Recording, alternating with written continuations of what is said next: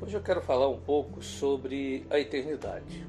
A Bíblia lá em Isaías, no capítulo 43, versículo 13, diz: De eternidade em eternidade eu sou Deus. Ninguém há que possa impedir-me de fazer o que faço. A grande pergunta que nós temos na, na nossa vida é onde nós passaremos a eternidade? E a, grande, a outra pergunta é o que é eternidade? Um menino perguntou ao seu pai certa vez, né, brincando na, na praia: Pai, o que é eternidade? E ele respondeu: Quando você terminar de esvaziar o oceano com o seu balde, terá passado um pouco da eternidade. O assunto é um daqueles que o mais sábio dos homens pode apenas arranhá-lo. Não temos olhos para vê-lo completamente, nem mente para compreendê-lo. Mas mesmo assim, não devemos desconsiderá-lo.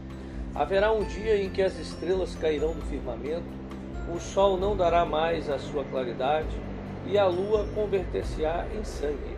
Haverá um dia em que os céus se precipitarão em estrepitoso estrondo, mas a eternidade se estenderá para sempre. Há alturas e profundidades sobre a eternidade que um homem mortal jamais pode compreender. Mas Deus tem falado sobre esse assunto e não temos o direito de ignorá-lo. Este assunto não pode ser considerado sem termos a Escritura nas mãos. Vamos ver o que a Bíblia diz sobre isso? Primeiro, eu gostaria que você considerasse que nós vivemos num mundo onde todas as coisas são temporais e estão morrendo. Um homem deve ser muito cego para não perceber isso. Todas as coisas ao nosso redor estão morrendo e caminhando para o seu fim.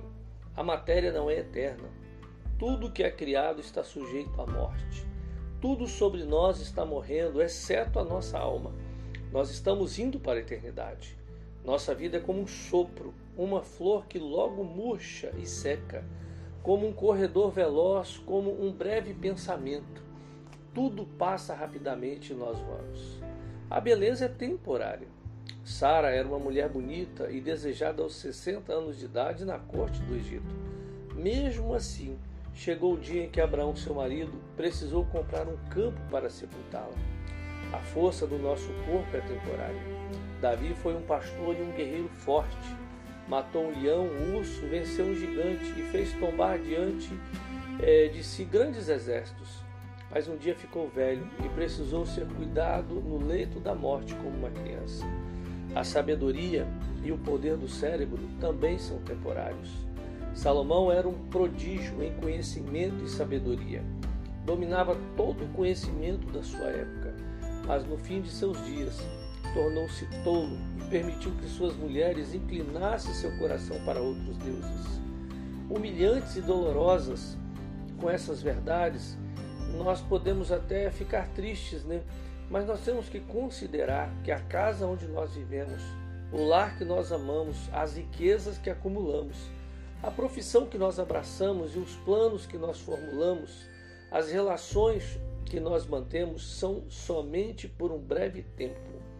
Paulo em 2 Coríntios capítulo 4, versículo 17 diz que o que vemos é temporal.